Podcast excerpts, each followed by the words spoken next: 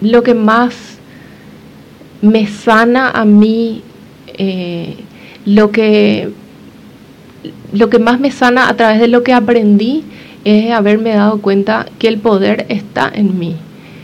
Eh, lo digo con mucha humildad, con mucho respeto. Eh, yo sé lo que tengo, Diego, y, yo, sé, yo sé lo que no tengo también.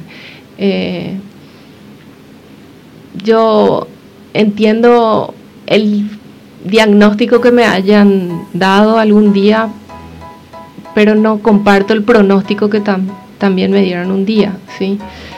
Entonces, eh, yo creo que ahí reside la, magia de lo, que, de lo que pasa conmigo, que es que yo elijo creer en mí y en, en el poder que yo tengo de transformar lo que me pasa independientemente de lo que sea. Bienvenidos a nuestro podcast Detrás hay una gran historia. Soy Diego Centurión, nadador apasionado, campeón mundial máster. La natación me ha dado el privilegio y el honor de representar a mi país. Disfruto mucho el proceso que me lleva a cada objetivo, recogiendo enseñanzas que me van convirtiendo en mejor persona. Aquí conversaremos con aquellos que con el alma caliente tomaron la decisión de trascender y formar parte del exclusivo grupo que tiene la elevada labor de inspirar. Conoceremos sus emociones, sensaciones, herramientas y aprendizajes que fueron acumulando en el largo recorrido de la conquista de sus sueños. Juntos haremos que los secretos del éxito dejen de ser secretos. Hoy, al iniciar este podcast, voy a hablar primero de una anécdota mía, antes de presentar a, a mi invitada. Yo me estaba preparando para el Campeonato Mundial Master en Corea 2019 y como preparación yo buscaba aprender de los mejores. Entonces buscaba muchos videos en internet de qué hacían los grandes campeones y yo trataba de imitarlos. Pero lo que no sabía era que no había necesidad de buscar en internet esos videos. Porque en la misma pileta donde yo nadaba, cuando yo llegaba a entrenar, ya había una supercampeona que había terminado su rutina y salía. Una supercampeona que no me inspira a mí, sino a muchos más, a ver la vida de manera diferente. Bienvenida, Maggie a compartir con nosotros. Gracias, Diego. Gracias por estar acá como invitada tuya y va a ser un gusto poder conversar contigo. Este podcast lo llamamos Detrás hay una gran historia. Y definitivamente detrás tuyo hay una historia fantástica. Me gustaría que nos cuente quién es Maggie em, bueno, yo soy paraguaya, me encanta decir eso porque estoy hace dos años viviendo en Uruguay.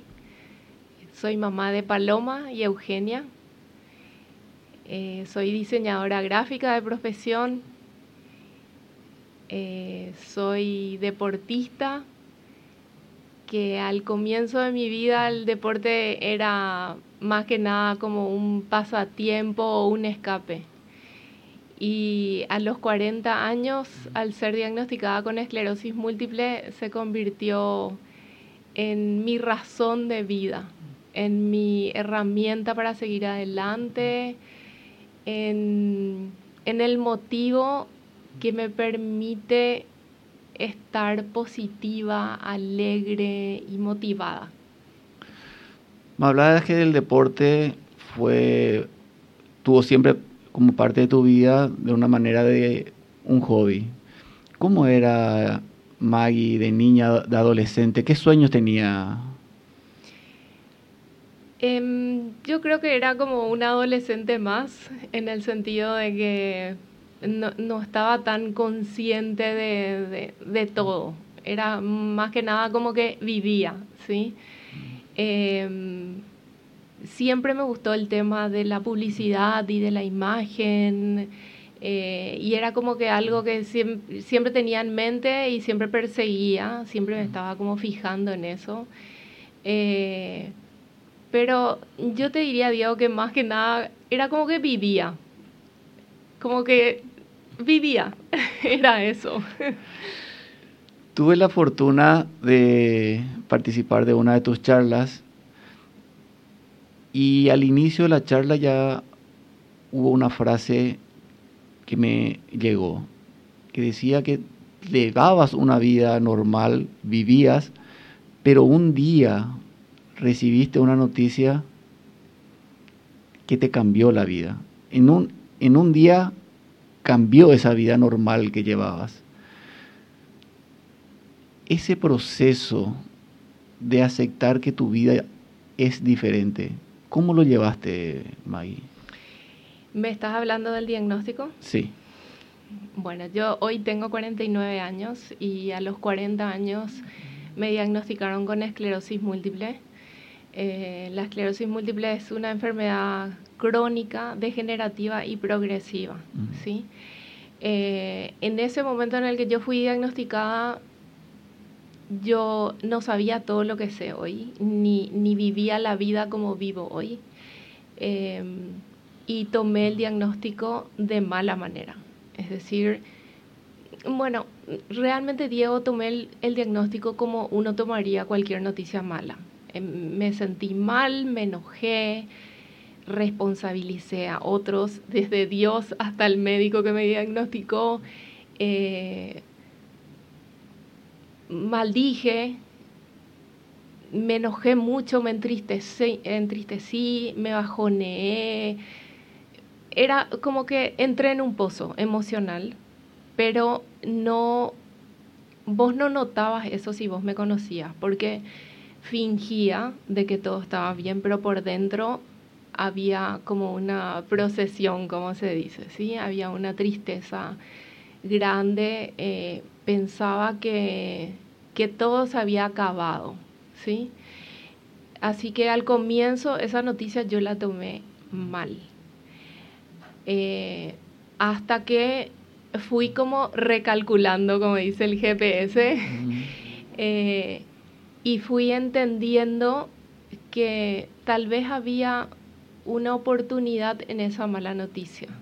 No fue algo rápido, Diego, no fue algo que se dio de un día para otro, sino fue un proceso, un proceso donde em, al comienzo cuando yo fui diagnosticada, lo que yo hice fue googlear, como todos hacemos cuando nos pasa algo, googlear como en forma abierta la, la patología. Esclerosis múltiple, googleaba. Entonces, si vos googleas hoy, te va a salir, lo primero que te va a salir es una mujer en silla de ruedas, porque la proporción siempre es mayor en las mujeres. Es una enfermedad que se da entre los 20 y los 40 años. Em, y el nivel de degeneración física al que llegas probablemente te puede hacer terminar en una silla de ruedas o en una cama. Entonces, eh, cuando yo como me recalculé, así como te digo, y empecé a googlear en una manera distinta, eh, empecé a googlear con comillas, entre comillados, ¿se entiende? Por ejemplo, comillas, esclerosis múltiple, comillas. Entonces estaba como cerrada la búsqueda. Y después inventé búsquedas, por ejemplo, Federación Internacional de Esclerosis Múltiple, Asociación Mundial de Pacientes de Esclerosis Múltiple, que eran cosas que yo estaba inventando pero me traía resultados más fidedignos, ah. de, fuentes como más confiables. Y ahí fue donde empecé a encontrar eh, mucha info mucho más esperanzadora, que no precisamente me llevaba a una imagen mía en silla de ruedas. Y después lo que hice también fue decir, pero ¿por qué necesariamente tiene que ser una mujer en silla de ruedas? Mm. Tiene que haber como otra, otra imagen que, me represente a mí con esta enfermedad, ¿sí? Y empecé a hacer búsquedas eh, diferentes, como por ejemplo, deportistas con esclerosis múltiple, eh, speakers internacionales con esclerosis múltiple, eh, empresarios exitosos con esclerosis múltiple. Inventaba cosas, Diego, pero era así como, como que yo quería encontrar algo positivo dentro de lo que me pasaba. Y, y, fue así donde me empecé a encontrar con casos exitosos, no solamente con esclerosis múltiple, sino con personas amputadas, con personas quemadas. Te, te hablo quemaduras muy graves, ponele, ¿verdad? Eh, con personas que tenían parálisis cerebral y eran Ironman, por ejemplo.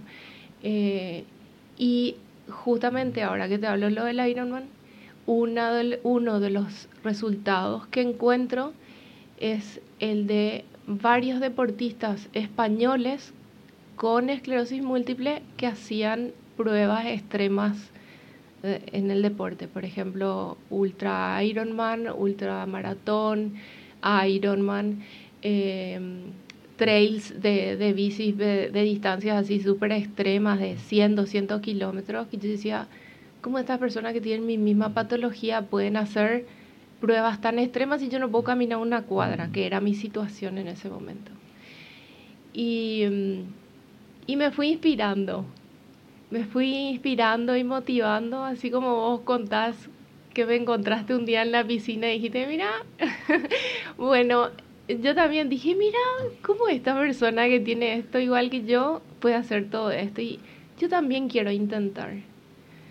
Y en el camino me fui encontrando con personas que me dijeron, vos no podés, vos no vas a poder, vos sos mujer, vos ya sos grande, eh, vos tenés esclerosis múltiple. Sí, pero ellos también tienen esclerosis múltiple. Sí, pero vos no. O sea, vos no vas a poder.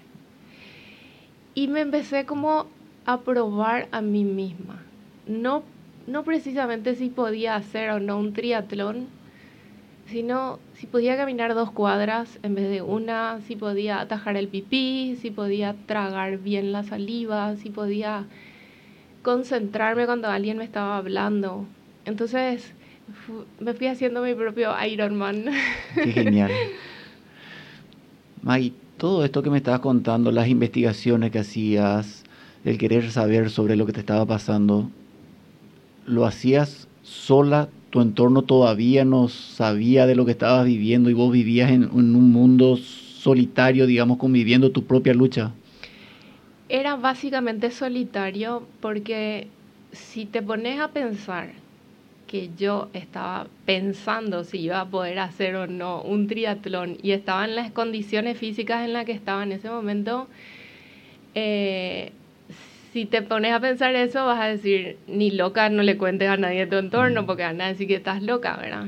Que, que no vas a poder, que era lo que pasaba. A las pocas personas a las que yo le dije, yo quiero hacer un triatlón algún día, yo voy a empezar a prepararme, esas pocas personas me dijeron no eh, yo fui diagnosticada a los 40 y yo me quedé callada dos años. Yo no le conté a nadie que yo tenía la enfermedad.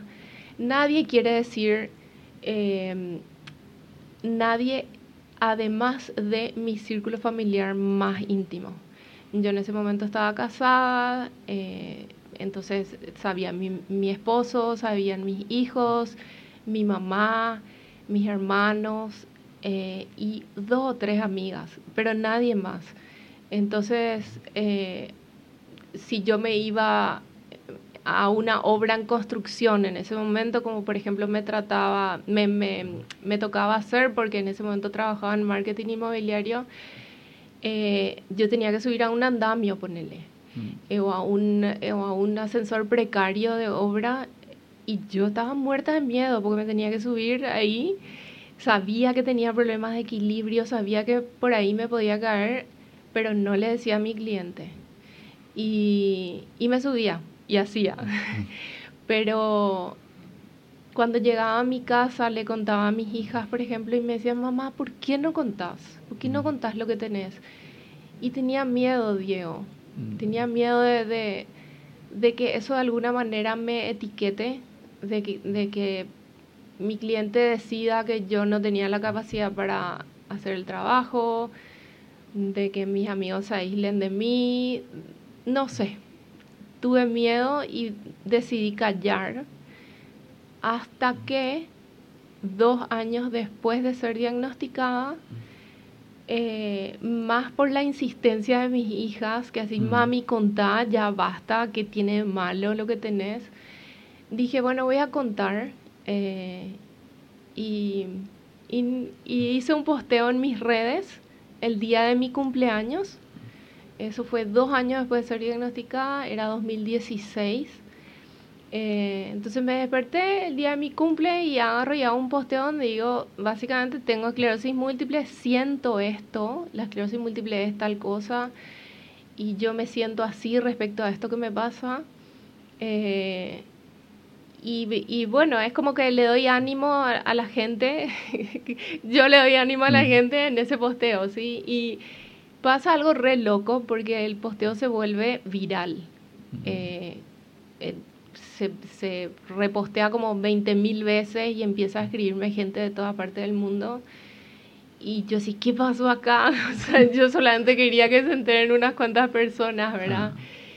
Y a partir de eso mi vida cambió, Diego. Es como que em, pasé de estar sola con mi tema a, a compartirlo con el mundo, porque eso siento hoy. Me escriben personas de todas partes del mundo y que me manifiestan que ellas encuentran en mí inspiración y motivación y una mirada diferente frente a la adversidad. Vos me estabas contando que vos buscabas inspiración en otras personas que pasaban un momento complicado y decidiste contar tu historia y esa historia sirve de inspiración a otras y ahora convivís mucho con las redes, interactúas mucho con la gente. Esa ayuda que vos le das a la gente realmente es una ayuda que te estás dando vos a vos misma. Así mismo es es em, los seguidores me dicen todo lo que vos me motivas y yo le yo pienso dentro mío todo lo que ellos me motivan porque no no es fácil tirar la toalla cuando sabes que alguien te está esperando del otro lado. Eh, y, ojo que no lo siento como una carga sino es como un aliciente es como eh, es como que estamos trabajando en equipo. No, yo, no, yo ya no estoy sola. Eh, yo sé que si yo me voy a caminar al parque, aunque sean 10 minutos, porque me tengo que mover, eh, yo sé que esa foto que subo no solamente me está dando fuerza a mí, sino que le está dando fuerza al otro. Al darle fuerza al otro, se crea ahí como un círculo virtuoso donde empezamos a darnos fuerza entre nosotros, se crea como una comunidad. hace unos días tomaste la valentía de salir un poco de las redes y decir voy a tener un contacto directo con la gente. Hiciste una conferencia acá en Asunción, tuve la suerte de ir y mucha gente te mencionaba que fue a la conferencia no precisamente para escucharte, sino para agradecerte porque querían agradecerte de manera personal cómo influiste para que ellos puedan superar o lograr un objetivo, que le fuiste una inspiración. ¿Qué te hace sentir eso, Maggie? Es increíble porque mm, cuando te dan un regalo material, el regalo de alguna manera se va en algún momento, ¿sí?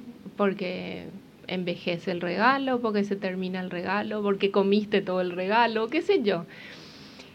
Pero eso, Diego, es trascender, es dejar un legado, es, es sembrar una semilla de, de bondad, de solidaridad, de ayuda. Eh, es altamente poderoso, es sanador eh, yo siento que no soy una persona con una enfermedad, sino que soy una persona que a través de esa enfermedad que me diagnosticaron, eh, puedo sembrar salud en los otros. Y mm, particularmente una persona que estaba en la charla eh, me había dicho antes de ingresar, gracias a vos yo estoy caminando.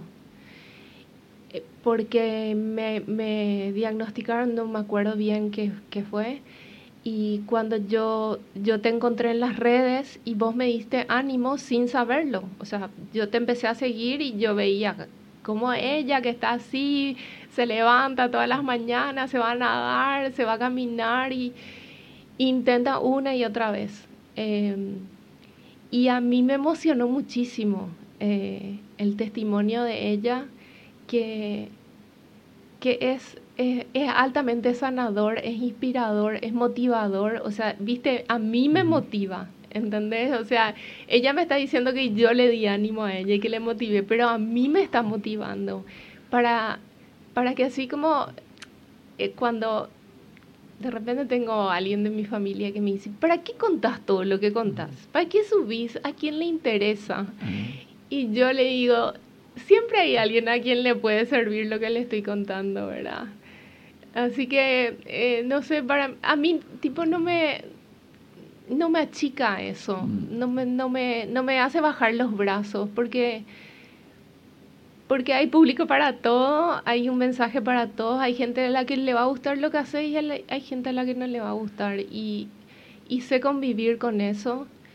Em, el otro día un amigo periodista eh, me dijo, ¿qué sentís vos de la gente que dice, ¿para qué ella está contando en las redes todo esto? Mm.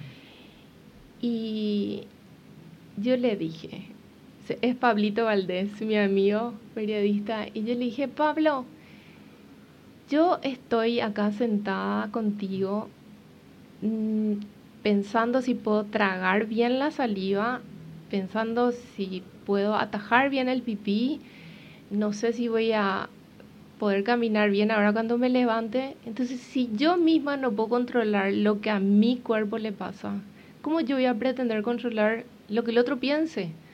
o lo que el otro diga de lo que yo hago. Entonces, de alguna manera como que dejo ir eso, Diego, ¿entendés?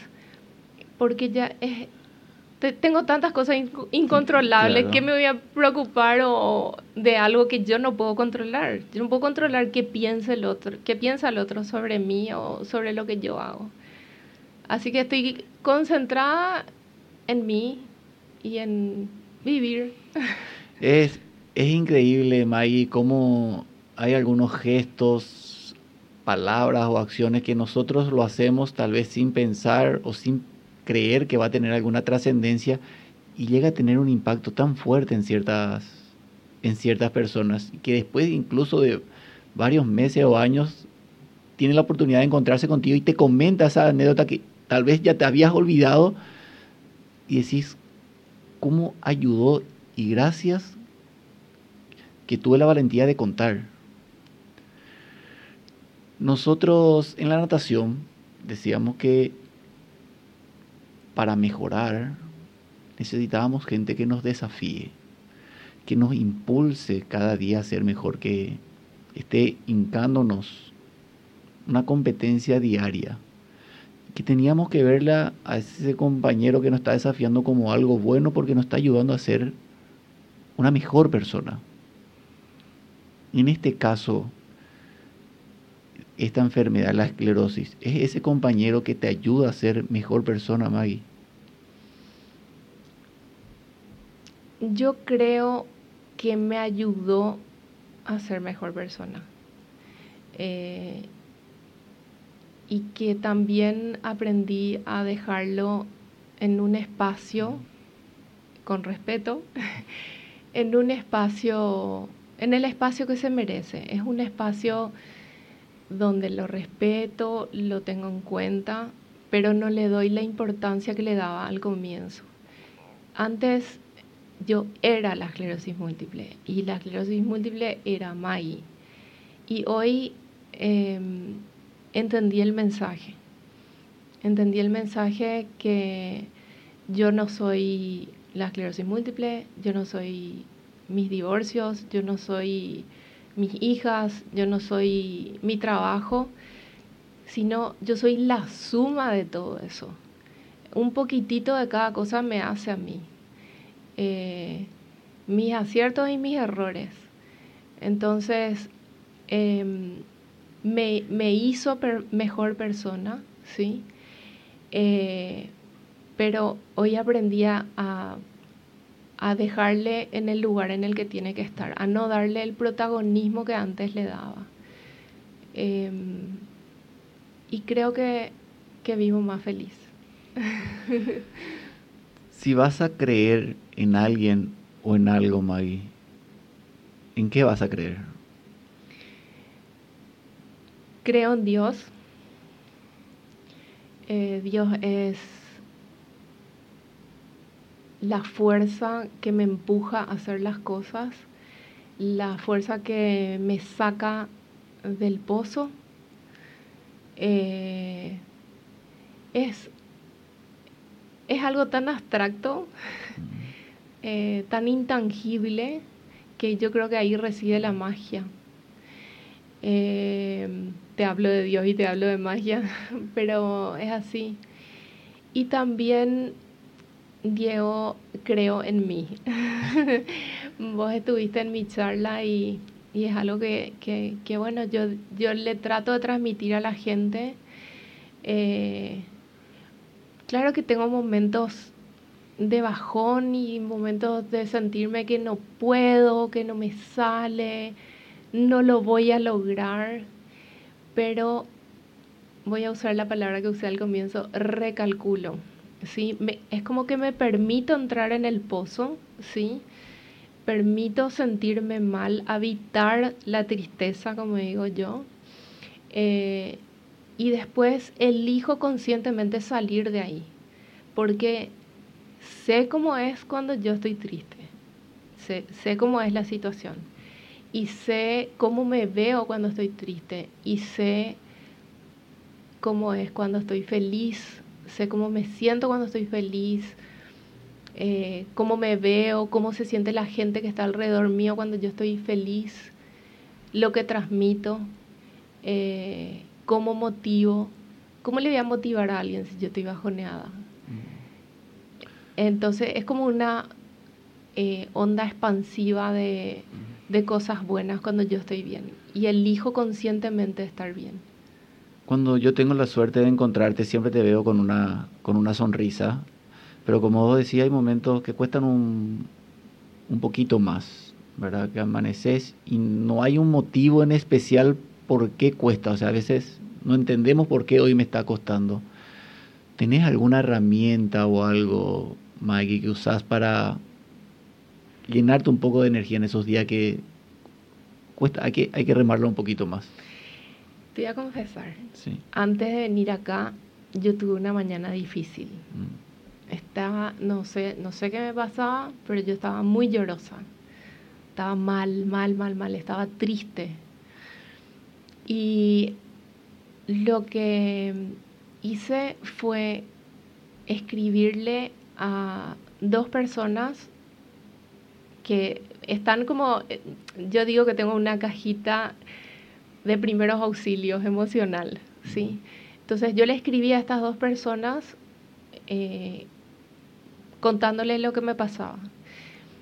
Eh, no sé qué me pasa, estoy muy llorosa, no me llames ahora, simplemente quiero que sepas. Una de ellas me dijo, eh, quiero que respires. Solo respira, ¿sí? como que me dio una orientación. Hago yoga para que, para, para, que, para ponerte en contexto también, ¿verdad? Y la otra persona em, me dijo que me vaya a bañar y que me arregle. Porque yo estaba, estaba tan triste que no tenía como fuerza de, de recomponerme, ¿sí?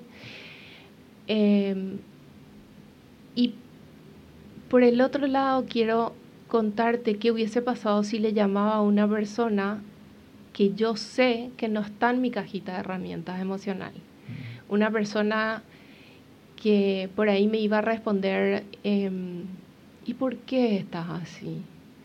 Y, y si viste que todo está muy difícil, y si viste que lo que vos tenés tal cosa, es como que va alimentando esa sensación de que vos te sientas mal. Entonces, yo lo que hice una vez al armar mi cajita emocional, que tenés que armar cuando estás bien emocionalmente, es elegir conscientemente a quién tengo que llamar y a quién no tengo que llamar. No le puedo llamar a esa persona que es densa, que me va a echar para abajo, inconscientemente, ¿verdad? Eh, que camina con una nube negra sobre la cabeza. No, no puedo, porque lo que esa persona lo que va a hacer inconscientemente es llevarme más hacia abajo.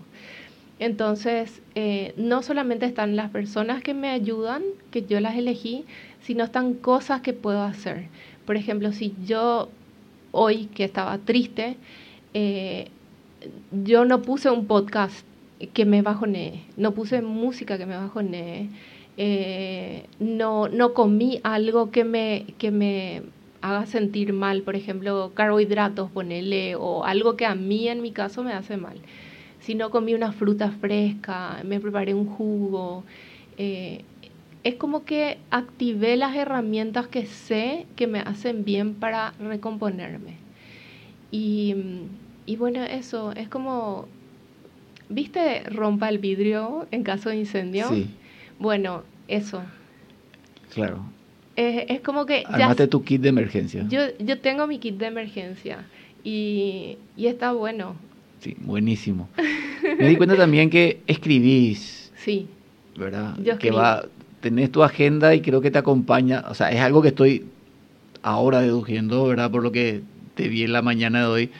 Y que sentís algo, hacer una actividad y vas anotando, haces un, un diario en vivo, digamos, no esperas que termine el día y vas anotando tus sensaciones. Sí, Y eso después te ayuda para poder saber qué es lo que te hace bien y qué es lo que te hace mal. exactamente. Eh, uno es eso. Eh, lo otro, hay frases geniales que dice la gente que no, no- no nos damos cuenta y decimos de repente cosas geniales. Estoy conversando con una amiga o estoy conversando con Diego y Diego dice una frase genial, tengo que anotarla. Eh, o escucho algo, o leo y anoto, o siento algo. Me acompaña siempre mi cuaderno y mi botellita de agua. Eh, es como que son dos cosas que siempre tengo conmigo. Y también yo escribo, o sea, yo, yo, yo puedo decirte soy escritora, yo me dedico a escribir eh, y, y todo lo que ves en las redes, así como bloguera, Ah. es porque, porque viene de un lugar de donde la escritura para mí es muy sanadora. Eh, es, es como una herramienta desde donde yo canalizo lo que siento, lo que observo, lo que voy aprendiendo. Y mm, bueno, escribí un libro que todavía no lo lancé, está en proceso de edición, eh, que lo comencé en el 2018. Estoy hace muchos años con eso y va sufriendo así como muchos procesos de, de corrección y, y de, y de miradas diferentes que le dan a nivel edi- editorial. Y, y bueno, así que prontito eso va a estar para el público. Qué bueno. Me decís, Mike, que sentís mucho. Y entre esas frases que uno escucha por el, durante el día y decís, ah, esto rescató. Hace unos días escuché que hay que diferenciar entre lo que sentimos y lo que pensamos. Que el sentimiento no tiene moralidad. No hay sentimiento bueno o sentimiento malo. No hay un sentimiento que pueda ser juzgado. Tal vez el pensamiento sí, porque ya es algo que nosotros vamos decidiendo que vamos haciendo con, en nuestra cabeza. Le das mucha importancia, sabes identificar cuándo estás sintiendo algo y cuándo estás pensando algo, Maggie. Sí. Em, yo soy coach ontológica. Eh, eso quiere decir que, y soy también programadora neurolingüística, eso quiere decir que estudio mucho y estudié mucho el lenguaje, las expresiones, la corporalidad, em, las emociones. Entonces, eh, es algo que, que tengo como muy trabajado, eh, no solamente a nivel de profesión, sino también eh, como, form- como algo que me formó a mí para poder entenderle al otro. ¿sí? Em, también tuve un proceso de muchos años, casi 10 años de psicoanálisis con un psicoanalista que él me hizo trabajar muchísimo justamente eso que me estás diciendo, ¿verdad? qué es lo que siento respecto a lo que me pasa, qué es em, lo que pienso respecto a lo que siento. Entonces, eh, me, encanta realmente reflexionar sobre eso y, cuando me siento mal respecto a algo, eh, pienso conscientemente, ¿por, qué me siento así? Es, es, es algo que, que estoy sintiendo a nivel de cuerpo, estoy sintiendo a nivel de emociones, es algo que pienso sobre mí, es algo que pienso sobre el otro. Eh, y me, me, realmente me fascina entender el, el, pensamiento humano y el accionar humano respecto a lo que está pensando. Y si me permitiste, quiero agregar algo. Em, en la charla que di hace unos días eh, acá en Paraguay, yo comencé la charla contando algo que me pasó a los 16 años. Em, yo estaba en un acto del colegio y tenía que leer un parlamento de, algo, tenía un papel en las manos y empecé a temblar muchísimo. Y mira qué me pasó a los 16 y hoy tengo 49. Yo cuando cuento eso que me pasó, yo, yo aún siento vergüenza, a toda la terapia que tuve encima y todo, pero es como que logro revivir y emocionarme por esa situación, ¿sí? En esa charla de la semana pasada estaban cinco compañeros míos de, colegio, ¿sí? Y cuando terminó la charla, se acerca una de ellas y me dice, May, genial tu charla, pero qué mentirosa que sos. Eso que contaste del acto del colegio es mentira, inventaste.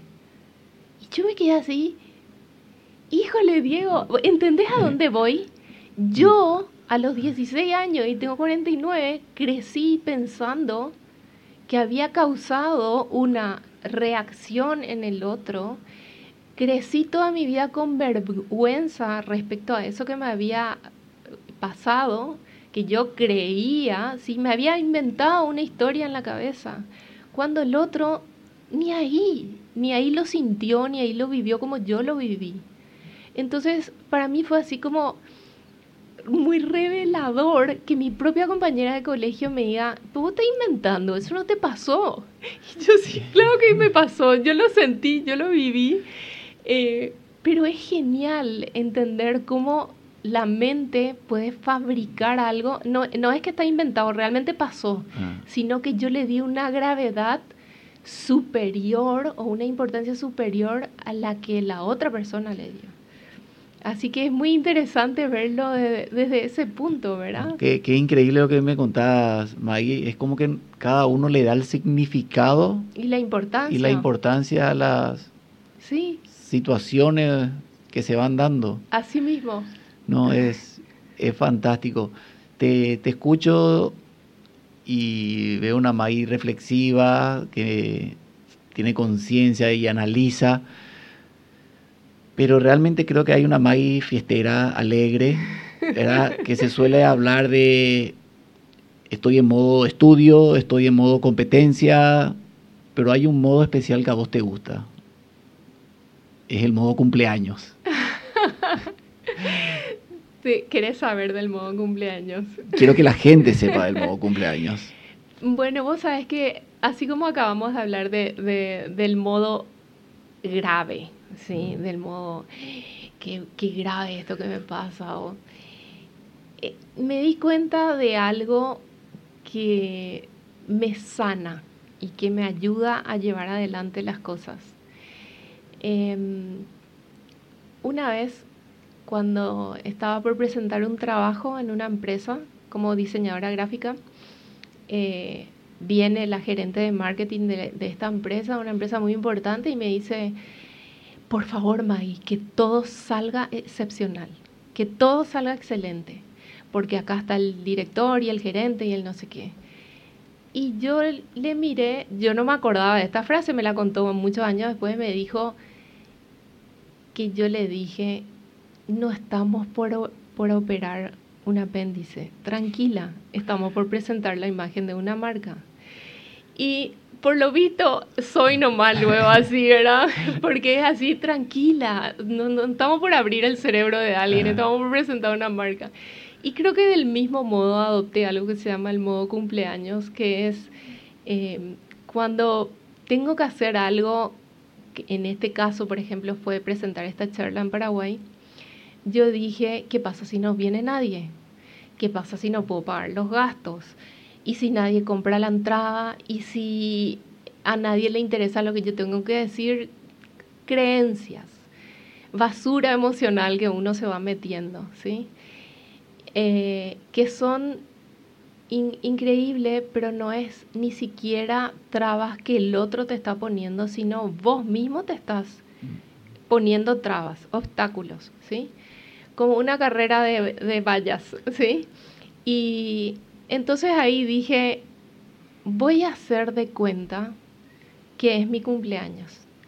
Cuando es mi cumpleaños, yo preparo la mesa para mis amigos, y compro una comida rica que sé que les va a gustar a todos, me arreglo bien, me pongo churra, eh, decoro el lugar, eh, pongo una linda música, le invito a todos mis amigos y tengo la seguridad plena de que ellos van a venir porque son mis amigos.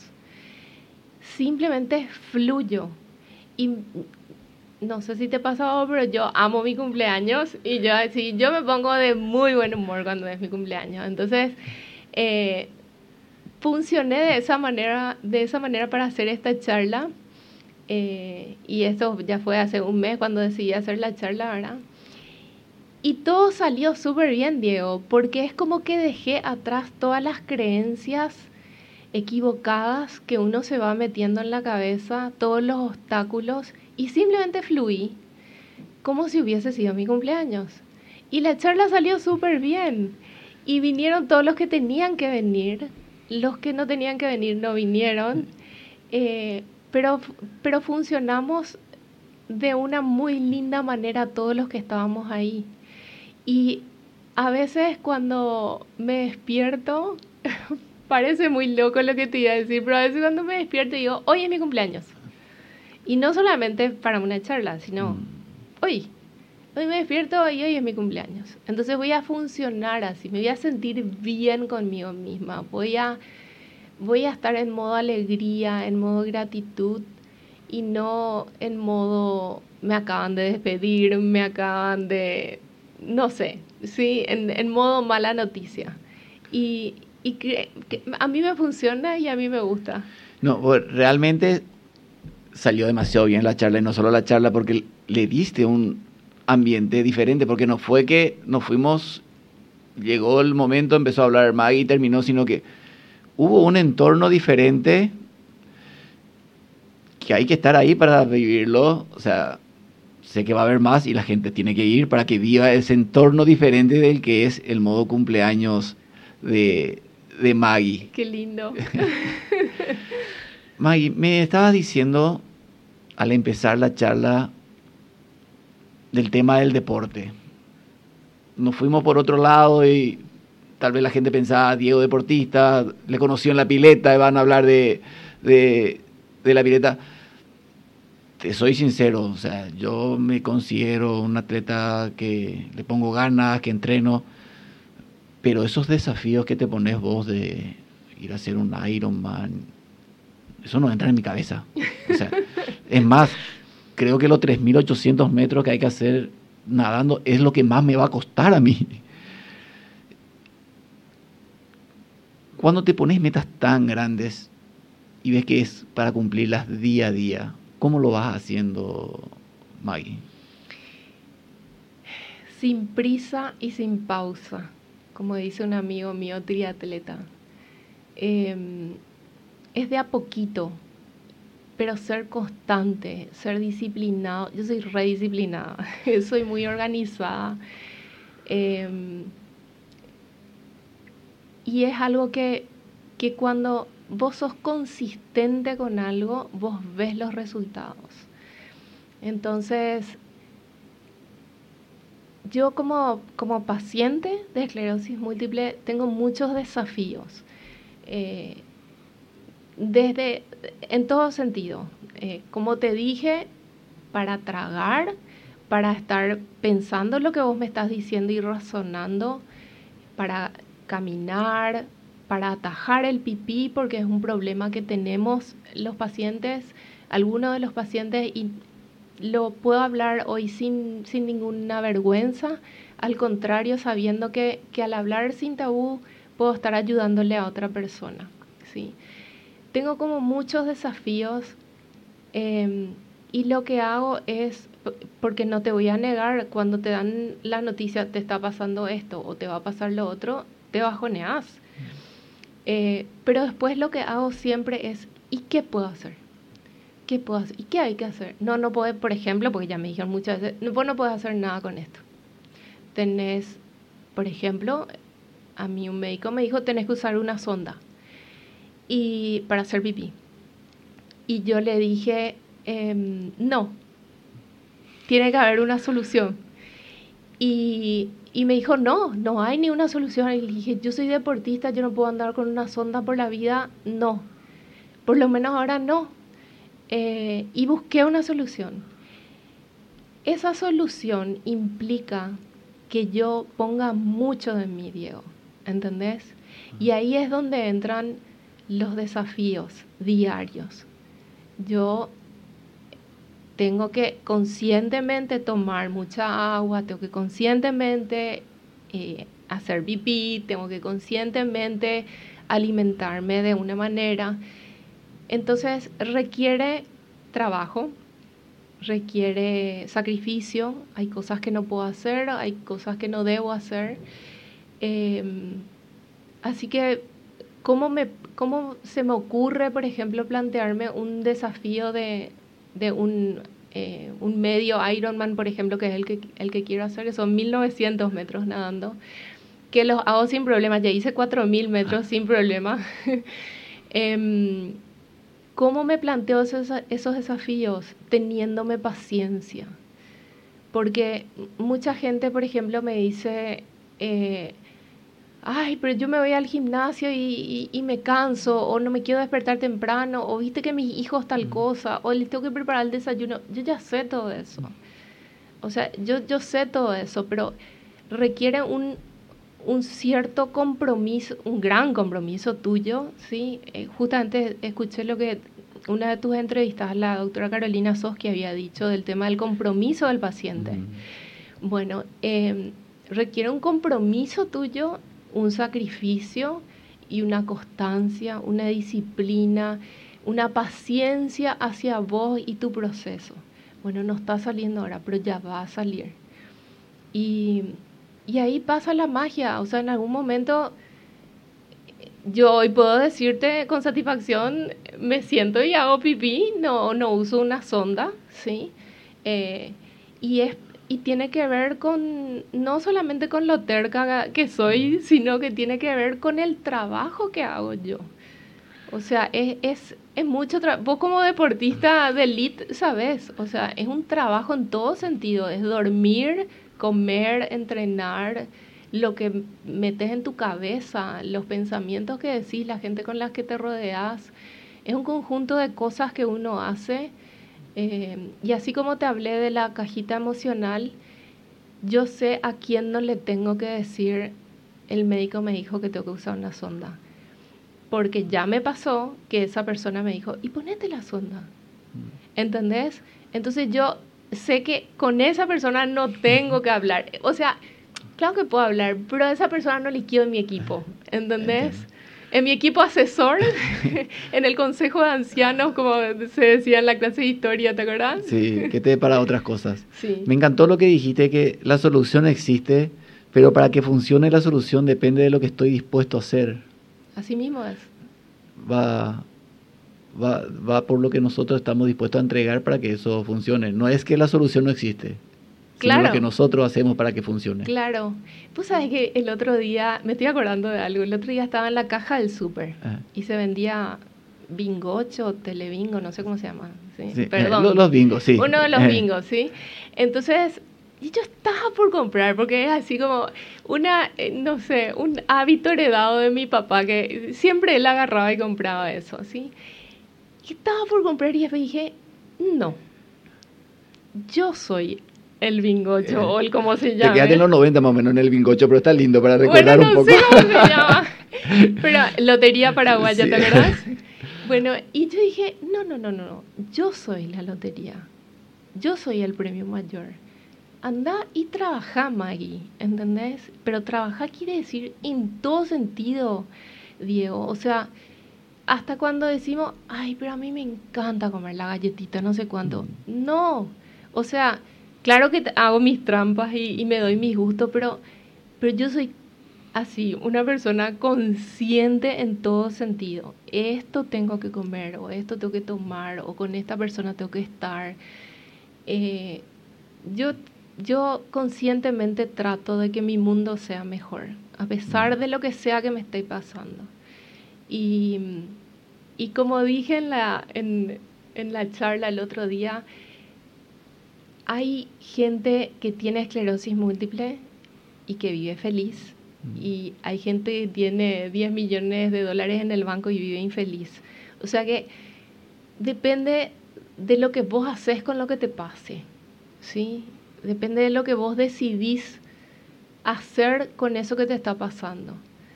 Porque puedes ser mega feliz con 10 millones de dólares en el banco o puedes ser mega triste con 10 millones de dólares en el banco. O sea, y, y, y, por el otro lado, si tenés poca plata mucha plata, si tenés mucha salud, poca, poca salud, eh, yo, yo elijo estar así como vos me estás viendo y como me estás escuchando.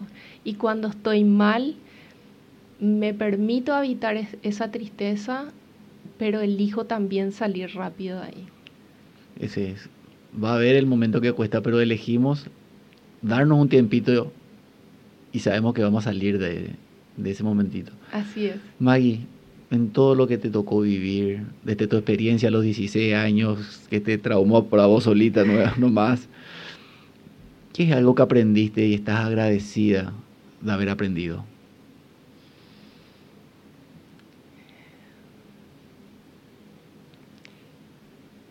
Que el poder está en mí, que la solución está en mí, que no depende de lo que tenga o de dónde esté o con quién esté. Em, en el coaching usamos una frase que dice, si alguien te pregunta cómo está el tiempo, más habla sobre vos tu respuesta, más dice sobre vos tu respuesta que más dice sobre el tiempo. No sé si si se entiende. O sea, si vos me preguntás cómo está el día y yo te doy una respuesta, vos ahí podés decir quién soy yo y no cómo está el tiempo, ¿sí? Porque puede estar, es lo que te acabo de decir, los millones de dólares en el banco. Em, yo puedo ver una situación desoladora o triste con unos ojos eh, o con otros ojos, ¿se entiende? Entonces, yo creo que lo que más me sana a mí, eh, lo, que, lo que más me sana a través de lo que aprendí es haberme dado cuenta que el poder está en mí. Eh, lo digo con mucha humildad, con mucho respeto. Eh, yo sé lo que tengo, Diego, y, yo, sé, yo sé lo que no tengo también. yo entiendo el diagnóstico que me hayan dado algún día, pero no comparto el pronóstico que también me dieron un día, ¿sí?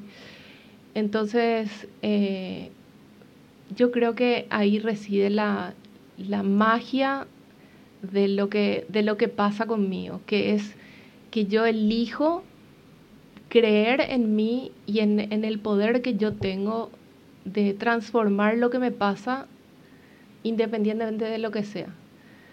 Eh, cuando no te pasa la tarjeta de débito en la caja del súper o cuando te atragantas porque ya no puedes tragar bien, ¿entendés?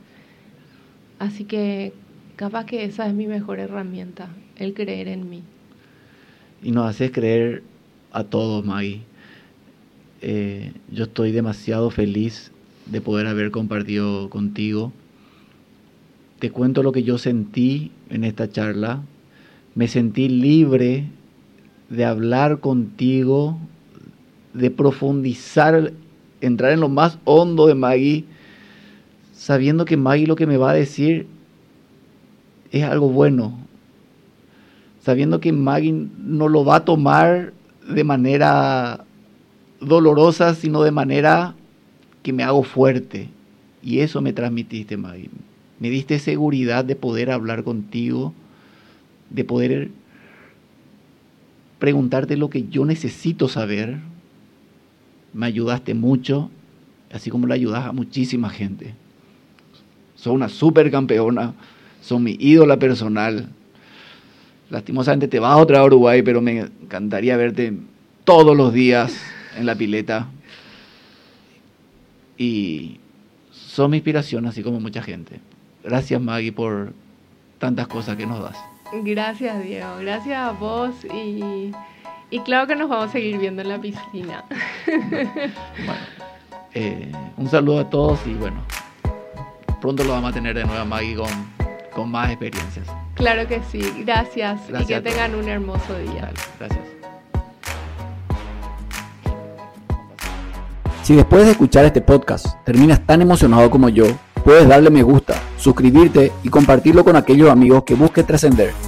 Te invito también a seguir mi cuenta de Instagram. Puedes encontrarme como Diego Centurión Natación o visitar mi sitio web diegocenturión.com, donde encontrarás tips y herramientas que puedan acercarte a tu objetivo. Un fuerte abrazo a todos y a seguir con ganas. Nos vemos pronto.